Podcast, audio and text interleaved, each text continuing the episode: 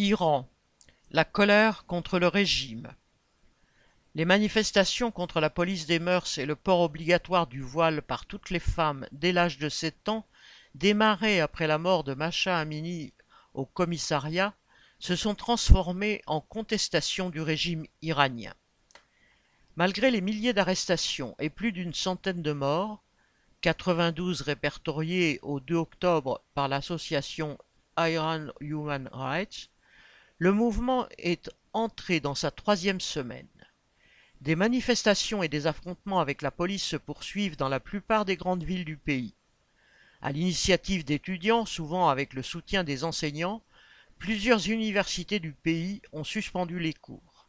À Téhéran, Ispahan, Tabriz et dans une dizaine d'autres villes, les contestataires ont occupé les locaux universitaires, reprenant un des slogans populaires du mouvement, citation, Femme, vie, liberté, mais aussi, les étudiants préfèrent la mort à l'humiliation. À l'université scientifique Sharif de Téhéran, la police anti-émeute est venue les déloger manu militari avant de les embarquer en garde à vue. Il est difficile, de loin, d'apprécier les sentiments des millions d'exploités qui subissent eux-mêmes les pénuries, l'inflation, la crise et la corruption du pouvoir à l'égard de cette révolte partie de la jeunesse. En tout cas, elle semble susciter une large sympathie dans les milieux de la petite bourgeoisie. Diverses personnalités, sportives comme les footballeurs de l'équipe nationale ou culturelles, ont marqué leur soutien à la contestation. De nombreux lieux culturels restent fermés en signe de protestation. Si elles sont souvent symboliques, les marques de soutien affichées par des personnalités jusque-là loyales au régime engendrent des risques.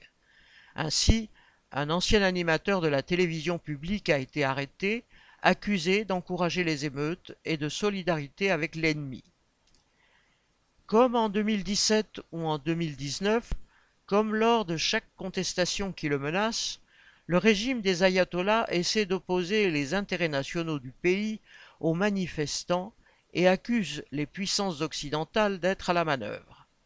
Ainsi, le 3 octobre, l'ayatollah Ali Khamenei, guide suprême de la République islamique d'Iran, conspué par les manifestants qui scandent Mort au dictateur, s'est exprimé pour la première fois en déclarant, citation, Ces émeutes et l'insécurité sont l'œuvre des États-Unis et du régime sioniste. La réalité est que les gouvernements américains, israéliens comme ceux des pays européens se font surtout remarquer par leur silence.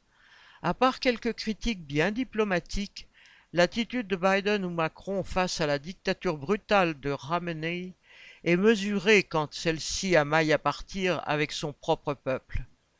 Si, depuis des décennies, les puissances occidentales cherchent à affaiblir le régime des Mollahs, arrivée au pouvoir en renversant la monarchie pro-américaine du Shah, elle ne souhaite pas qu'il soit renversé par une révolution populaire. Même s'il est moins docile à l'impérialisme que l'Arabie saoudite ou Israël, le régime iranien joue lui aussi le rôle de gendarme au Moyen-Orient et son renversement serait un facteur d'instabilité.